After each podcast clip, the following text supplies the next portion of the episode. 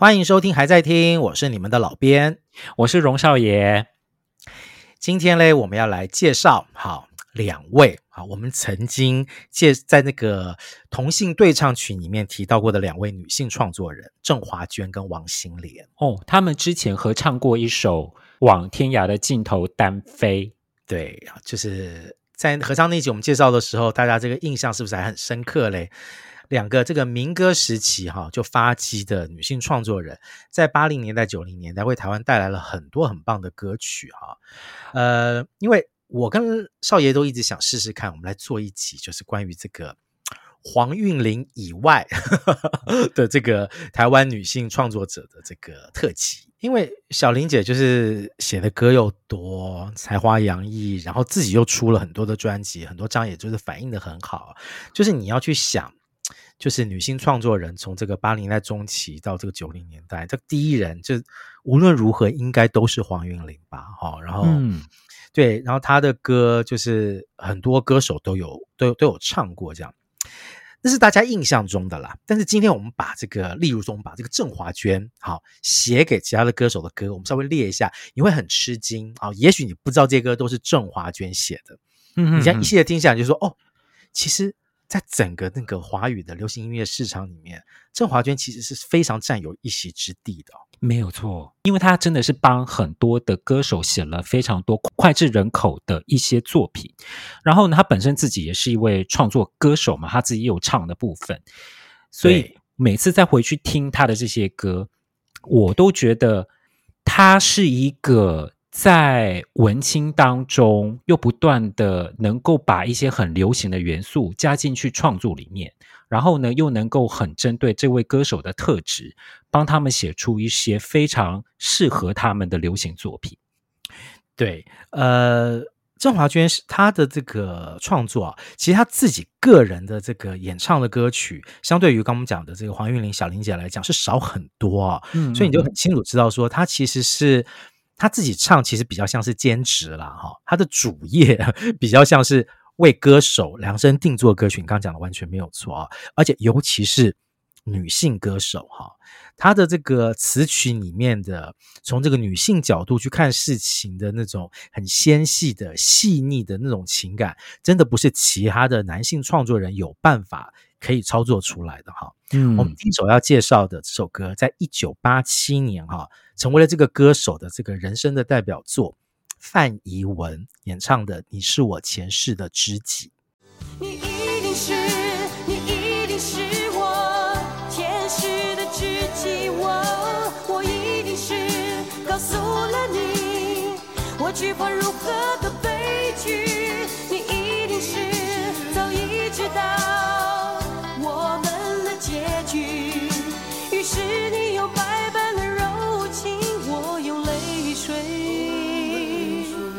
守住了这个令人心碎又无奈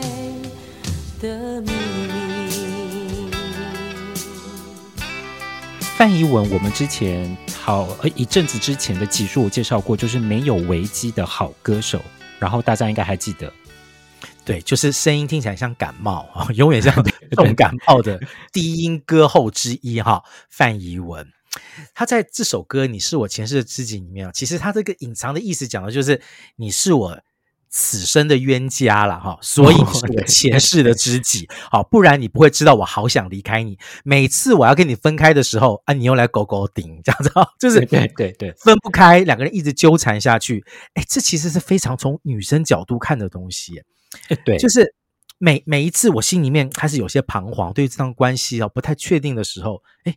你。就好像是冤家一样，立刻就会在这个时候啊，就表现得比较啊，姿态比较低，让我觉得我们的关系又可以继续下去这样子啊。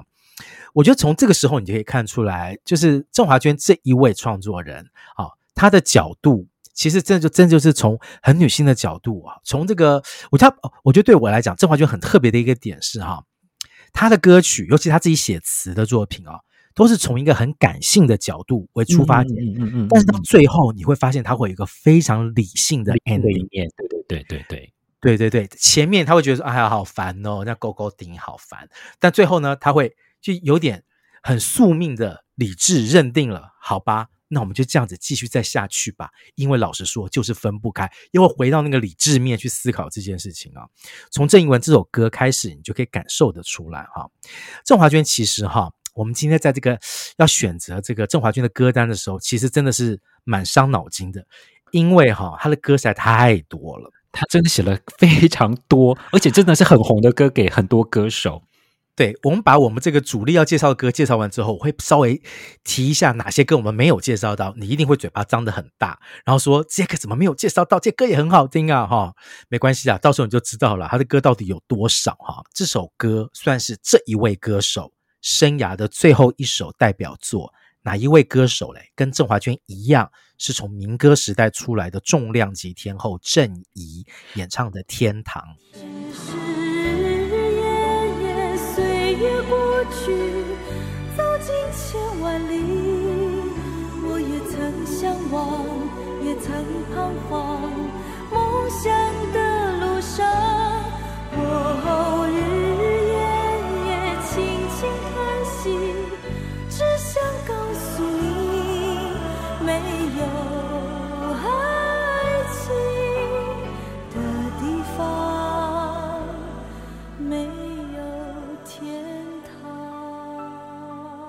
郑怡的《天堂》哦，我我查了一下，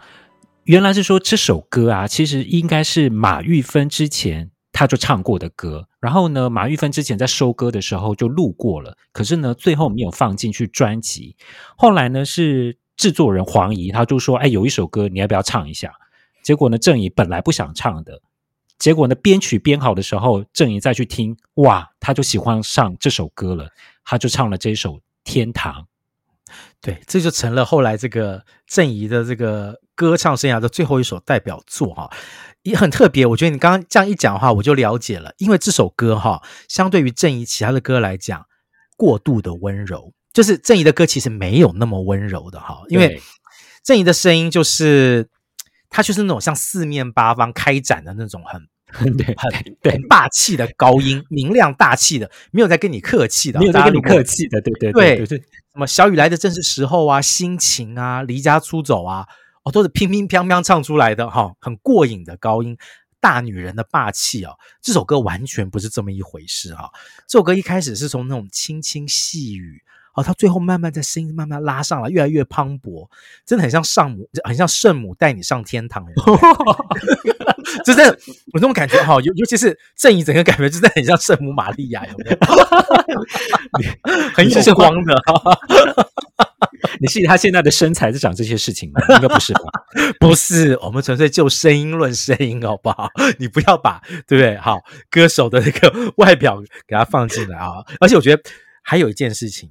郑怡在这个《天堂》这首歌里面有一段相当感性的口白，口白，嗯，对，我觉得这个口白真的有一点像是，因为郑怡在那个时候好像他做了一个决定了，他要暂时稍微休息一下哈，在这个歌唱生涯休息一下，所以这个感觉真的有一点像是对歌迷的一个怎么讲，一个温柔的一个告别吗？暂停，对，一个温柔的暂停，或者是告别这样子。然后这首歌在这个老编的心中哦，一直这个分量很重。好，因为我觉得我长久听这个郑怡的歌，听到《天堂》这首歌，回到一个这么温柔的这个阶段的时候，你可以感受出来这个一个歌手的这个成长哈。从之前的霸气，他第一首歌是《月情》嘛，那种一口气把高音冲上去的那种霸气，到现在哈，感觉进入家庭了，越来越温柔的那个感觉，看到一个女人的成长哈。对对对对，郑华娟在这首歌里面把一个女性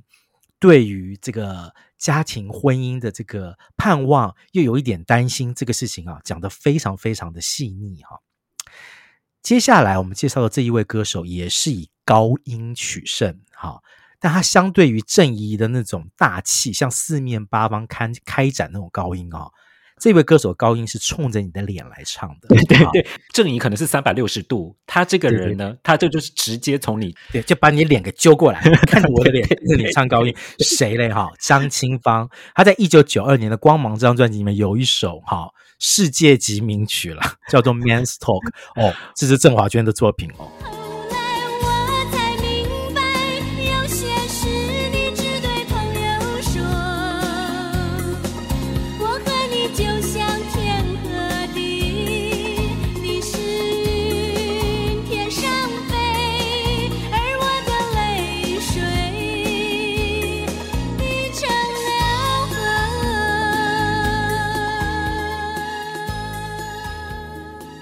这首歌的歌词，我觉得在我们小时候听，真的，我觉得写的相当的新奇耶。因为他就把一些男人们，就是不让女朋友知道的事情，常常聚在一起讲一些不让你知道的事情。这种情境，我觉得描写的让我觉得当时听起来非常非常的特别跟新奇。对，我觉得郑华娟这点真的好厉害哦，就是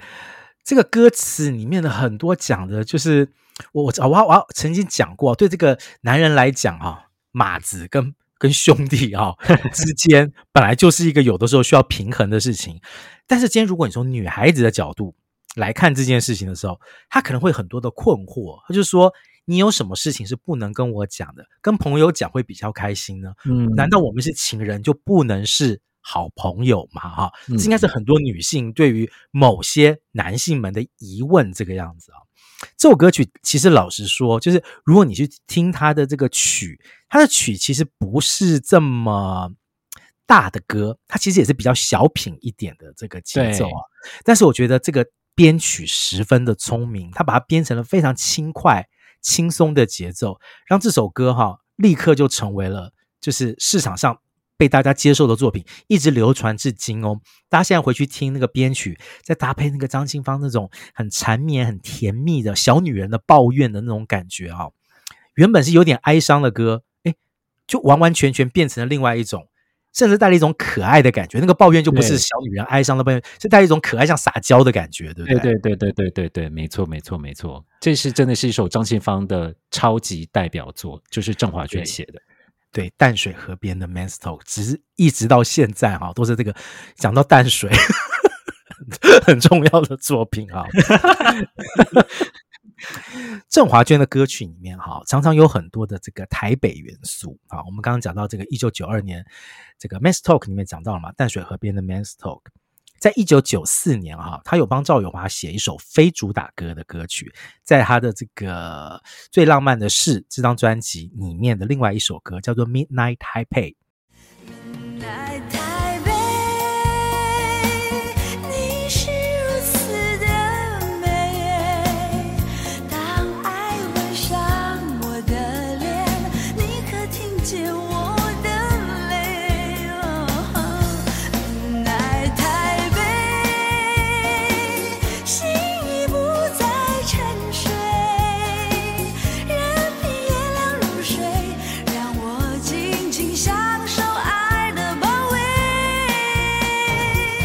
这首歌我本来没有印象的，后来再回去听，哇，很好听的一首爵士小品，很好听。我觉得这对我来讲就是一首属于台北的，这是一首属于台北的歌啦。就是你可以想象，就是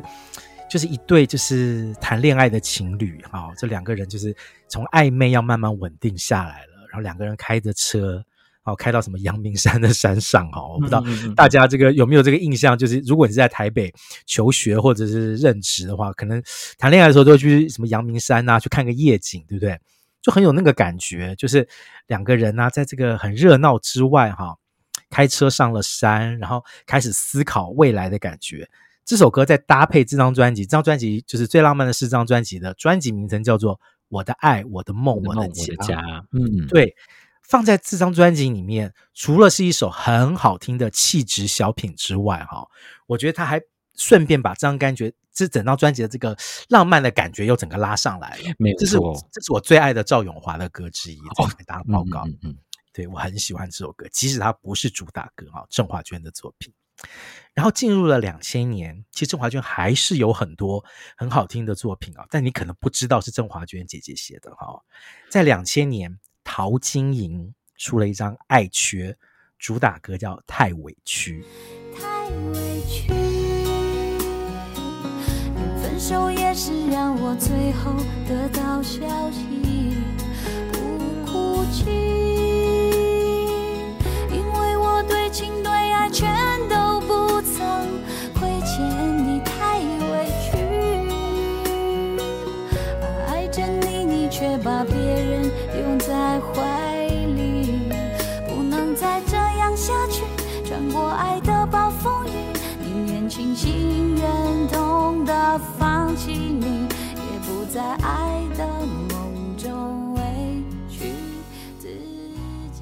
这首歌我觉得对陶晶莹来说也非常重要，因为她是因为上一张的《离开我》那张专辑再度翻红嘛，所以接续的这一这张《爱缺》就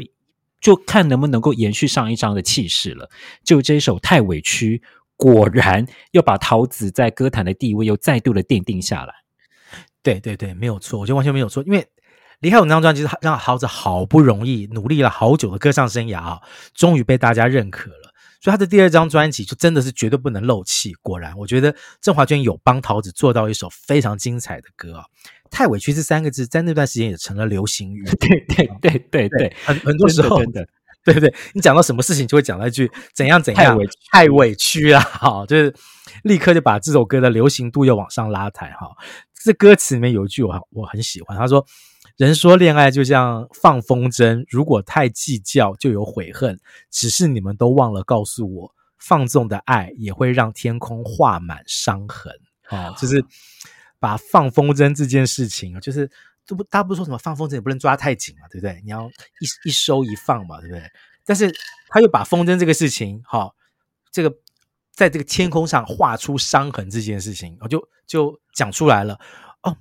你说这个。这个恋爱要用点心机啊，要要要紧要放，但是你怎么没有跟我讲过？如果这个风筝我不好好的控制它的话，它会让我看到这个天空充满了伤痕啊！我觉得这是非常有趣的一种形容的方式啊！你也可以看得出来，就是这就是郑华娟的一个本事哈，就是真的，对，这是属于他在这个流行歌曲的这个笔触中啊，一直有非常细腻的那一面哈。其实哈，郑华娟的。国语创作哈，我特别要强调国语，是因为我们等下会介绍一些他的台语歌曲创作哈。他的国语歌曲创作还有很多我们没有介绍到哈。苏慧伦有一首《爱上飞鸟的女孩》，嗯，那首歌是郑华娟写的哈。然后张清芳哈有一首，还有一首《加州阳光》大大大名曲嘛，也是郑华娟写的，郑华娟写的厉害哈。然后陈淑华唱过一首。聪明糊涂心啊，郑华娟写的。优客李林的少年游啊，郑华娟写的。你给我停下来！好，更不要讲我们曾经介绍过林慧萍的新恋情啦。然后呃，这个这个万芳还有一首孩子气啊，这个都是郑华娟写，所以太多了啦哈。我们真的，如果大家喜欢郑华娟啊，想再多听一些我们要介绍郑华娟的歌的话。再留言告诉我们哈，就是你觉得郑华娟我们这样一集介绍还不够啦哈，这是他国语歌曲部分而已哦哈。嗯，郑华娟后来还帮很多台语歌曲写曲啊，那词可能是其他的比较擅长写台语歌词的作词者来写，但是这些台语歌都是在台湾所谓的新台语歌时期非常重要的经典作品啊，所以我觉得这个也是让这个郑华娟在这个歌坛地位啊。有另外一个不同的特色，一个很重要的点就是，他其实写了很多新台语歌的重要作品啊，例如，对，一九八八年潘越云应该是最红的他，他最红的台语歌吧，《情字这条路》。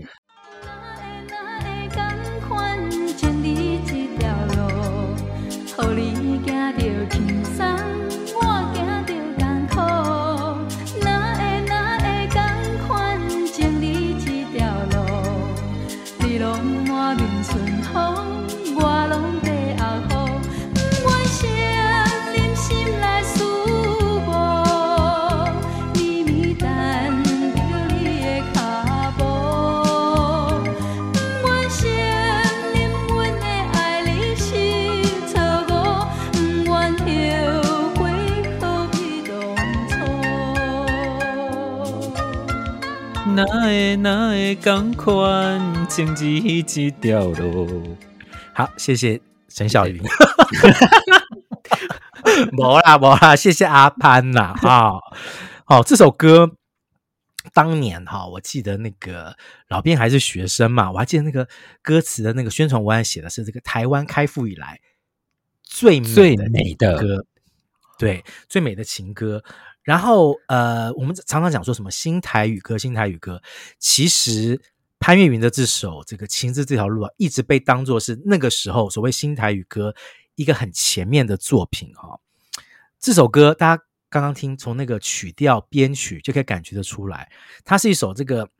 轻巧，但是又很典雅，流行但是又不俗气的曲哈。这然后加上阿潘那时候的歌声极度的有弹性，那应该是他的歌声的巅峰时期。对，对啊。然后他用他，而且他之前是很爱用哭腔，这次他把他的哭腔收一点，然后放的是那种甜甜的感觉啊、嗯哦，来跟那种传统的演歌做做作为区隔啊、哦，就是台语传统的演歌腔做区隔。哎，好特别，好好听的一首歌哦！即使现在听，你都会觉得啊，整个感觉还是还是一样哎，跟我第一次听的感觉一样，就是舒服、好听、很不一样的台语歌曲。我们记得在听这首歌的时候，就觉得它明明就是走古典调的一首歌，可是你就会觉得它里面又加了一点很流行、很现代感，对，现代感那种属于国语歌的感觉。我觉得是就是郑华娟她作曲的功力。功功力，真真是无话可说哈！我觉得郑华娟的歌曲中一直有一种轻巧的感觉，像我们刚刚介绍张静芳的《Man's Talk》，我觉得就是跟这跟这首《情字这条路》都可以听得出来，他那个轻巧的特质哈。我们讲到这个新台语歌，从一九八八年潘粤明的《情字这条路》开始，后来我们有了林强的《向前走》，对不对？有了这个、嗯、黑名单工作室的这个《抓狂歌》，一直到了。这一位歌手出了这一张专辑的时候啊，整个新台语歌到了一个第一个高峰。好，这个歌手是谁嘞？哈，这个大家猜都可以猜得到了，江蕙。好，江蕙在哎呀，一九九二年酒后的新生那张专辑，除了酒后的新生之外，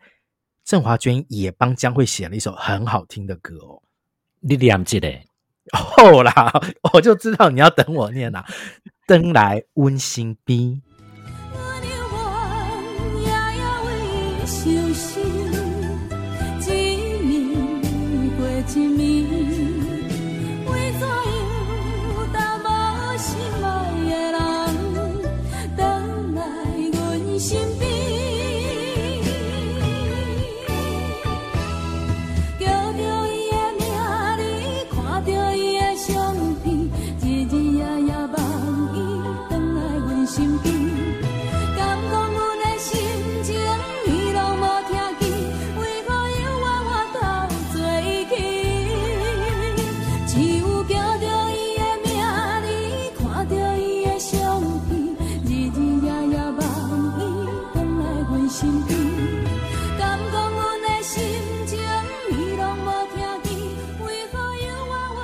我觉得《酒后的心声》这张专辑真的相当可怕，因为其实《酒后的心声》其实还是比较偏传统台语歌的感觉，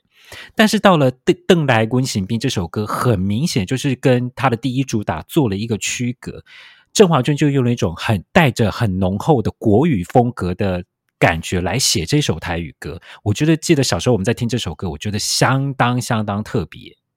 对，这张专辑除了呃酒后的心声，还有异界人生哈、哦，这两首歌虽然这个编曲是蛮新的编法，但其实这个曲式的走法还是蛮有演歌味的。嗯、我自己我自己的感觉是这样，但是这首这这首这个郑华娟写的这个《登来温行兵》哈，我觉得就完全不是这个感觉，它就是一首国语歌，只是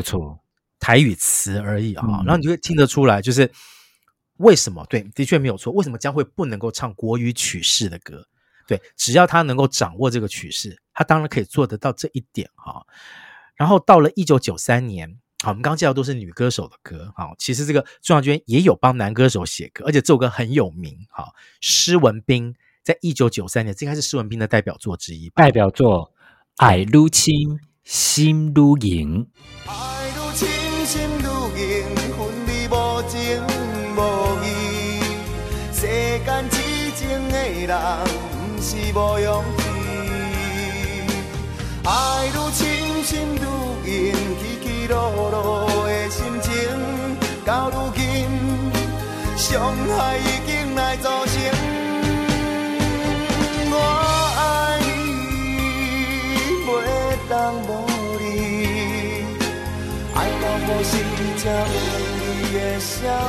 哦，还好你没有叫我念，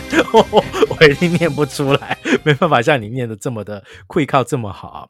这首歌也是我觉得是那个年代所谓这个啊、呃、新台语歌，就是要走比较国语风嘛，我我我可以这样讲吗？嗯、国语流行歌曲风的台语歌里面很重要的一首作品。对，这首歌演的完全的把施文斌当时那种深情男子完全的表现出来的一首歌。对，大家还记得施文斌那种的形象，绑个马尾，对对对。就跟一般的台语歌手的形象哦不太一样，这样子。而且你记不记得啊？施文斌他其实他一开始是不会唱台语歌的，他是不会讲台语的人。对，对但是呢，我，我觉得就是郑华俊用这样子的歌，呃，以旋律感去有点就是去压过他台语歌，有时候一定要有那种很强的气口嘛。但是这首歌因为它的旋律感非常好，所以就就让施文斌他唱的台语歌反倒呈现出另外一种不同的魅力。对对，我觉得完全没有错。我觉得这就是可以感觉得出来，就是用曲这个事情可以帮助你这个歌手哈，就是增加自己的优点啊，把自己可能比较不够的地方来做一些修饰。我觉得这就是一个创作人很厉害的点哈。对，郑华娟除了写给别人这么多好听的歌之外，大家别忘了她自己本身也是民歌比赛出来的歌手。他的第一首歌是来自于金韵奖，就是民歌专辑里面一九八零年的《灵感》这首歌。风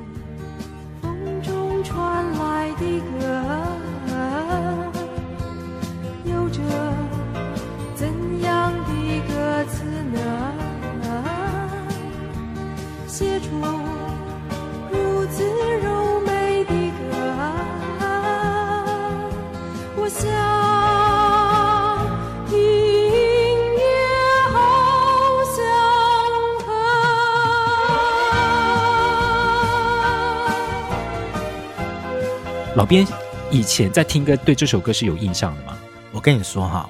如果说有哪一首民歌哈，是我这辈子第一次听就爱了一辈子的歌的话，灵感一定是其中之一。天啊，这么伟大的歌！对，对，因为呢，老实说，我觉得很多的民歌给我的感觉都是，嗯。很刻意要呈现一种清新感，嗯，或者是那种国家情怀这样子啊。但我觉得这首歌完全不是，诶，它就是很像在一个人在写散文。好，我就是走在山林之中啊，然后听风啊，看风景，然后我有些灵感，然后这些灵感是来自于大自然给我的东西，然后是很不做作的，好，很自然的，我们也要去特别去强调什么清新。舒舒服服就让我接受到这个感觉，而且郑华娟的声音其实是很诚恳的，嗯嗯嗯，嗯，很简单的，没有用太多的技巧的。然后唱这首歌的感觉对我来讲就是刚刚好，就是我一直讲的郑华娟的歌对我来讲一直有一种轻巧的特色，这应该是从她出道的时候就有了。对对对，我记得我第一次，其实这首歌对我来说是一首新歌啦，我真的是第一次要去听这首歌。然后我我记得我在第一次听这首歌的时候，真的觉得就是百分之百我对民歌的想象，因为因为现在的流行歌词，流行歌不会唱，他现在比方说有着怎样的歌词的呢？嗯、你记不记得？对对对对对，但但我觉得这首歌成为这首呃。呃，你刚刚讲的那种转音哈、哦，就成了灵感这首歌的一个特色，跟其他民歌不同的特色。对对，对，对，对，对。然后呃，郑华娟自己后来也出了个人专辑哈，她一九八六年，哎，这也是蛮特别，他们不是在滚石出哈，他是在宝丽金啊出了这一张红酒专辑。是冰冷的夜，我依然不觉寒冷，心中的悲伤我也从来不挂在嘴上。只等你永远不再出现，甜甜的红酒就变成是你的血液，沸腾了我的心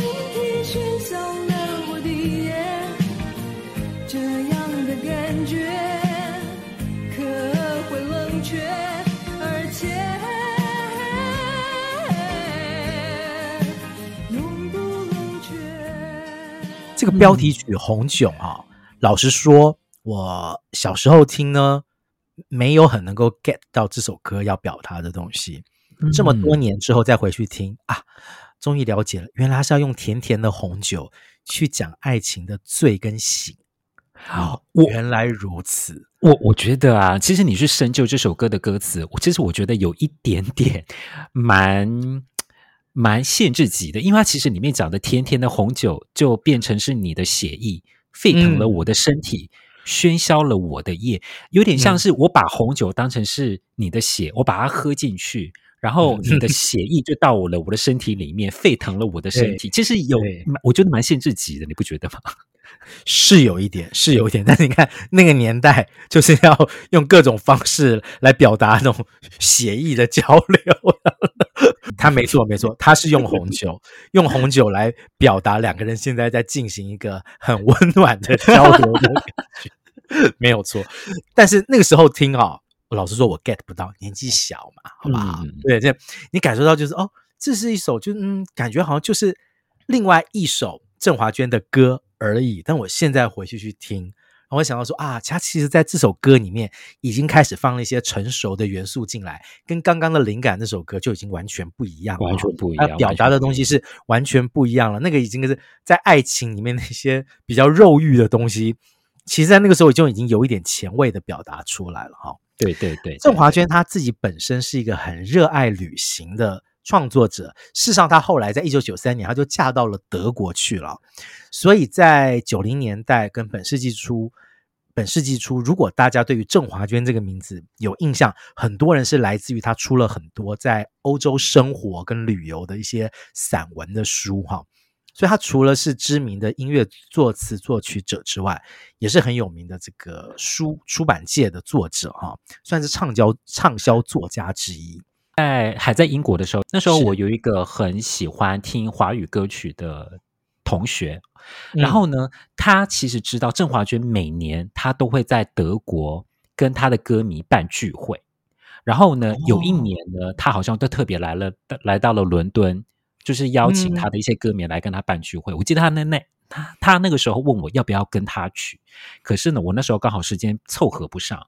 我没有办法去，所以可以就可以知道说，其实郑华娟在德国啊，她其实是固定会跟她的歌迷有一些聚会，然后分享一些生活里面的大小事。嗯、我觉得真的是蛮有趣的，蛮有趣的哦。这让我想到另外一个日本的这个女性创作者，叫做中岛美雪。嗯 啊，不过中岛美雪办的那个夜会型的，那是对那个状态不同啊，就是妈妈嗓之类的，对 对对，来几杯。郑华娟是一个很专注于词曲创作的人哈，可能跟她的个性有关，因为她是一个爱旅行的人，就是歌写完了，她其实就可以离开这份工作哈，所以她比较少去当别人的制作人。接下来我们要介绍的这一位，曾经跟他一起合唱《往天涯的尽头单飞》的王心莲哦，就不是这个样子啊、王心莲他是一做了很，他除了词曲创作之外，他也是很多知名专辑的制作人。制作人，嗯，对，因为制作人这个工作，它不是不像是像写歌写完你可以离开，它比较像你会在一段时间里面，你要跟歌手、跟这些乐手们，你要当朋友、当伙伴，也要当家人哈、哦，就是。会是一个对我来讲，会是一个责任比较重的工作哈。这个也可以反映在王心莲这一位创作者他的特性上面。如果说郑华娟是一个先理性后感呃感性后理性后理性，王心凌就刚好相反，她是一个先理性，然后慢慢你会从她的作品里面感受到那个感性的部分。这样子的一个女性创作者哈，她跟郑华娟一样，都是从这个金韵奖的比赛优胜出道的，然后。她的歌声就跟郑华娟不一样了哈，他的歌声是很温暖的啊，然后有个很好听的磁性的，有磁性，它有个很好听的呃蛮厚的中音，很舒服的中音啊，这个在民歌手中间也是非常特别的，因为民歌手不然就是像郑怡，我们提到的郑怡声音很高往上冲啊，不然就是像蔡琴啊。低音很低沉啊，哦，像这种中音的歌手，我觉得这个王心莲算是很有代表性的一位。他在民歌时期最有名的作品啊，这歌大家一听应该还有印象吧，《风中的早晨》。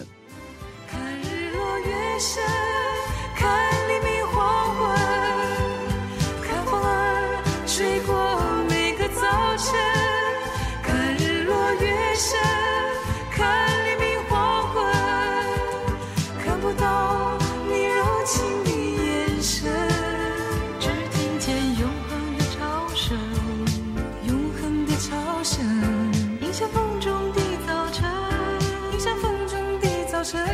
日落月升看黎明黄昏看风儿吹过每个早晨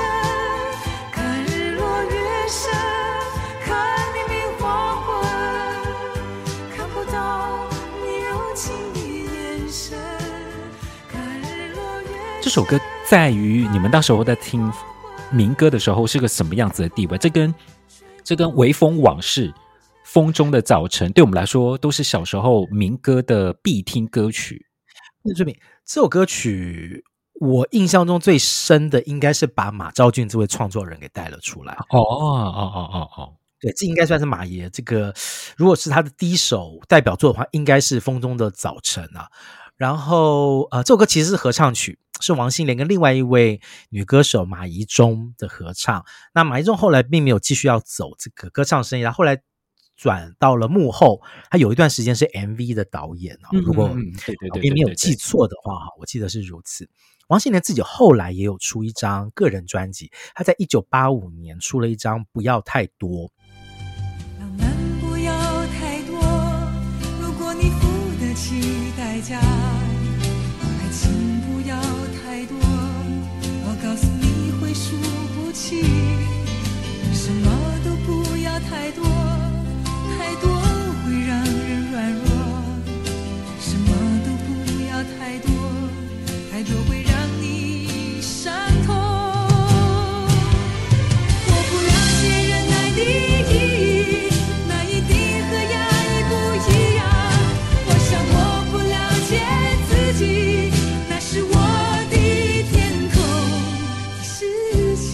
这首歌哈是老编很爱的一首歌，因为我觉得它根本是一首京剧之歌。这首歌里面充满了各式各样的京剧啊，朋友不要太多，一两个知心就够好啊，快乐不要太多，太多的快乐会心慌哈。这些已经哎蛮有京剧的感觉。后面还有一些我觉得很厉害的一些对比的京剧啊，我不了解无聊的意义。那一定和孤独不一样。嗯，我不了解空虚的意义，那一定和等待不一样。我不了解忍耐的意义，哦，那一定跟压抑不一样。我觉得这些都是很深刻的人生体验啊。那其实那个时候王心凌年纪也没有太大，但你可以感觉得出来，就是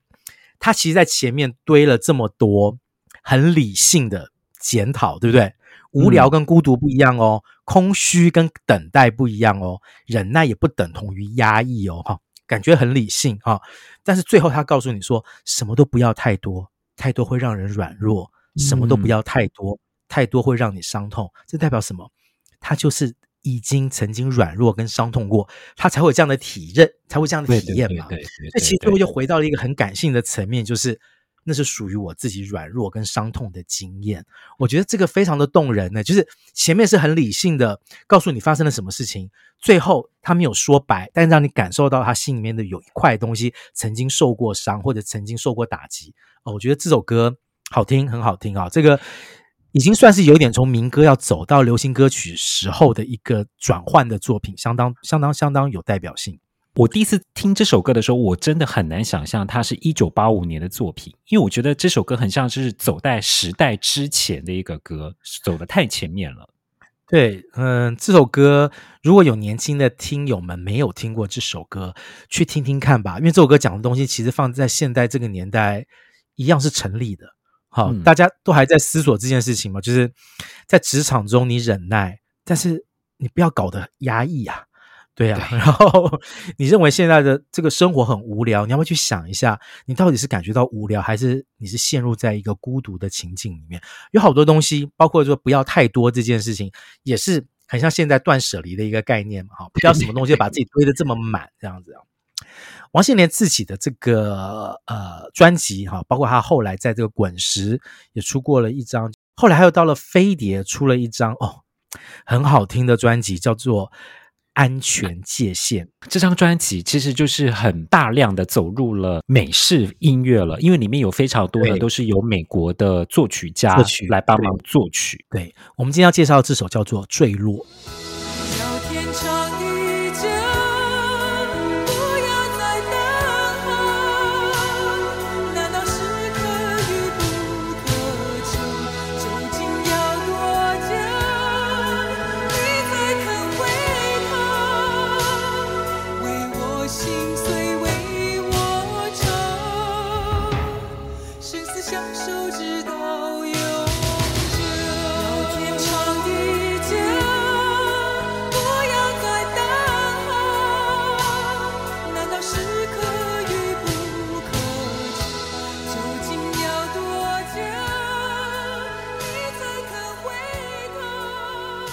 这是这一张专辑的第二主打。我印象很深刻的是，我觉得这首歌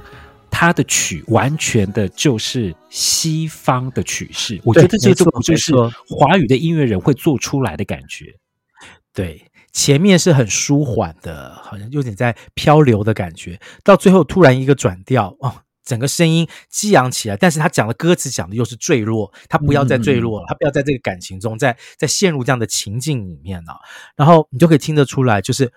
王心莲的声音真的很棒，他把这首其实是其实是很不落俗套的情歌，好、哦，掌握的非常的好听，你可以完全感受到那种。一个女人，好，在这个情感中，她在前面，她在等待，然后这边她要告诉你，你可不可以握住我的手，不要再让我坠落下去了啊！嗯、我不要在这个情境里面再待下去。哦，那个感觉非常的动人。这张专辑真的非常推荐大家去听，真的是融合了呃，有点像是 fusion 感觉的一个很多的曲式，在这张专辑里面。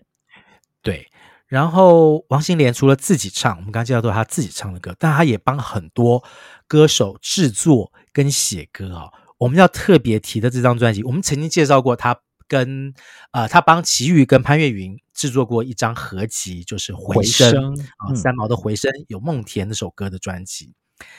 他还帮另外一位这个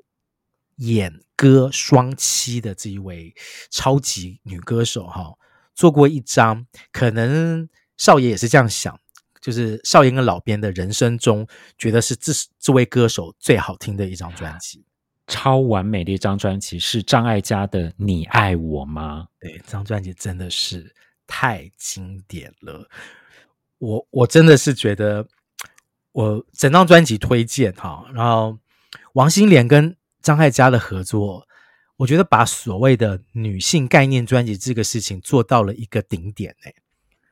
对这张专辑，我觉得就是一个女生她对于爱情的观点，她的人整个人生的爱情观，她在想什么，她自己想要做什么，跟她喜欢的男生在想什么，我觉得这是很像是一个一个女人的一个循环，一个思考的循环，非常非常完美的一张专辑。对，而且这张专辑他没有刻意像像陈淑桦后来的一些专辑，刻意会明显要走所谓的都会女子哈，要特别去强调那种呃生活在都市里面的那个呃急促的感觉，或者是时髦的感觉。这张专辑其实文学性很强，我讲的是张艾嘉的《你爱我》这张专辑，它的文学性很强啊。除了这个作词的人有很多本身就是作者啊，像陈克华啦。啊，李格弟啦，都是这个文人级的人物哈。作曲的人也包括了王心莲自己哈。对，他呃，在这张专辑的第一首歌，他想。你总是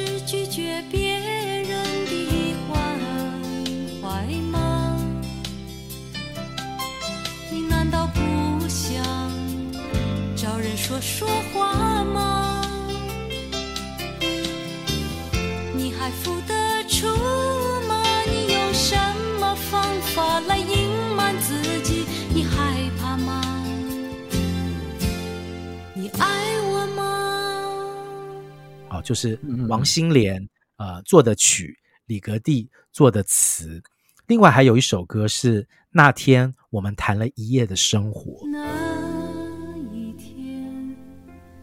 和他谈了一夜的生活。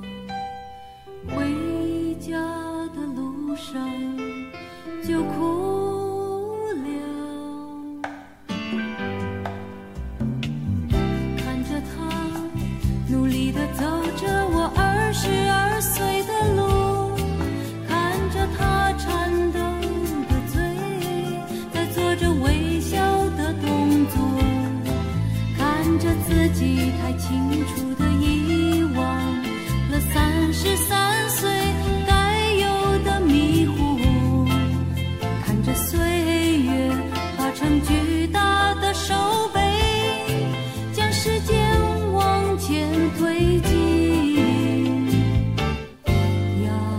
天我们谈了一夜的生活，我觉得是这张专辑我最喜欢最喜欢的一首歌。一方面是因为这首歌它的曲调是走的是 Bossa Nova，很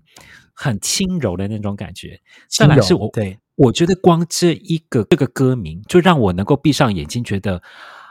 那那一天我们谈了一夜的生活，那样子的情境，那样子的感觉，我觉得个人就好羡慕，好羡慕真的有这样子的一个一个人。我觉得那样子的氛围，那样子的情境的营造，我觉得非常非常的完美。这首歌感觉，我觉得其实整张专辑都是，我觉得整张的专辑给我一种很很特别的、很知性的，属于可以在夜晚聆听的一张专辑哦。虽然它的曲风中有些是比较轻快一点啊，甚至它也有一张也有一首就是带一点摇滚节奏的歌曲啊，就是他的心是个巨大的修车厂啊，修车厂，修修车厂，对，嗯，停车场有另外一种感觉。也不起，因为我家对面就是停车场，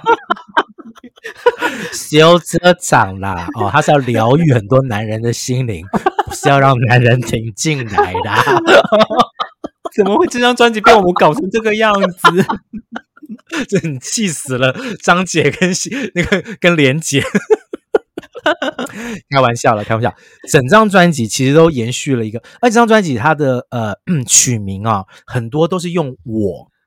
他、你，好、哦、这些字眼来串联出一种亲切感。我觉得就是。很像张艾嘉，因为张艾嘉一直在大家觉得是巨星嘛，在那个年代，张艾嘉就是巨星了。大家现在就是回到了一个，就是我是你朋友，好，我是一个就是生活在这个都市里面，啊在感情中有很多想法，遇到很多事情的人，我现在来跟你沟通这些事情，就是这些是我的生活，对，你能够理解我的生活吗？你可以从中找到一些共鸣吗？我告诉你，你不要担心，我陪着你，好，就是对。那个那个陪伴的感觉，我我说了，我觉得王心莲的作品，包括她制作的作品里面，我都觉得有一个很强大的温暖的感觉啊，就是从理性作为一个出发点，但是最后又会用那个感性把你包围起来，让你知道哦，这个看起来很很理性的歌手或者制作人，其实他心里面受的伤或经历过的事情跟你一样，他跟你站在一起，我觉得这是。经过了这几十年，我再回去听《你爱我吗》这张专辑的时候，我感受到很强烈的一个情绪，也也算是一种概念专辑，因为他讲一个女人她的故事、她的想法、她的思考，所以真的非常推荐大家一起一定要去听这张专辑。对，然后我们今天讲了这个郑华娟，我们讲了王心莲，都是在这个黄韵玲、小玲姐之外，我觉得在台湾八零年代到九零年代很重要的这个女性创作人啊。接下来，我们进入到我们这一集的知音时间。知音时间，Go！老边少爷来解答，属于听友们的知音时间。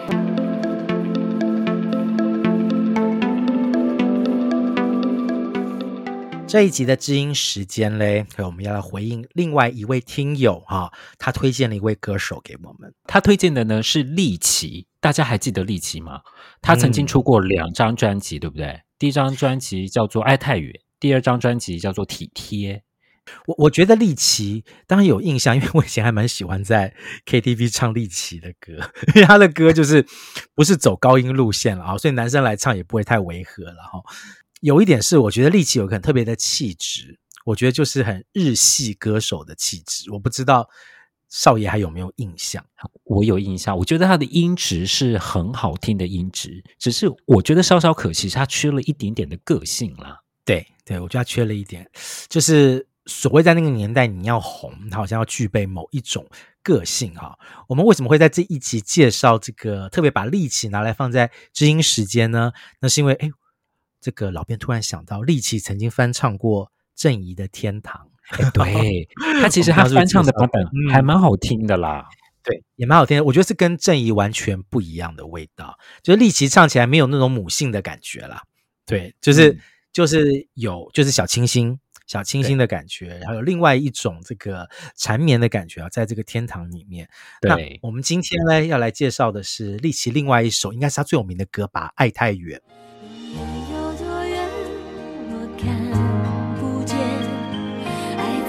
瞬间说变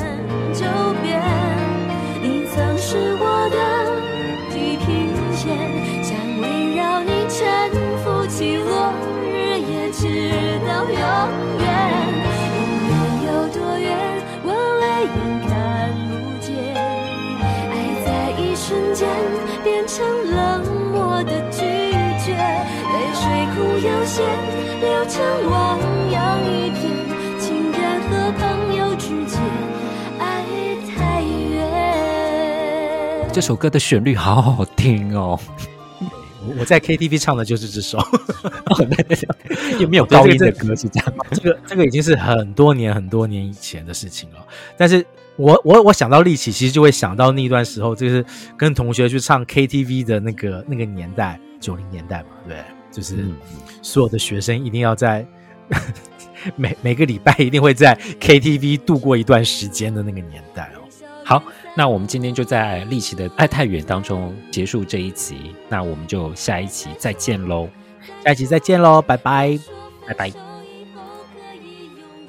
感谢收听，还在听 Podcast。对节目有任何意见，或是有想听的主题，都欢迎来还在听脸书专业或是 First Story 的留言区留言分享给我们。这一集介绍到的歌曲都会制作成 YouTube 歌单，放在我们的资讯卡里面。当然，我们更推荐去各大串流平台付费收听，享有更好的聆听品质哦。沉浮起落日，也直到永远。有多远，我泪眼看不见。爱在一瞬间变成冷漠的拒绝，泪水不优先流成我。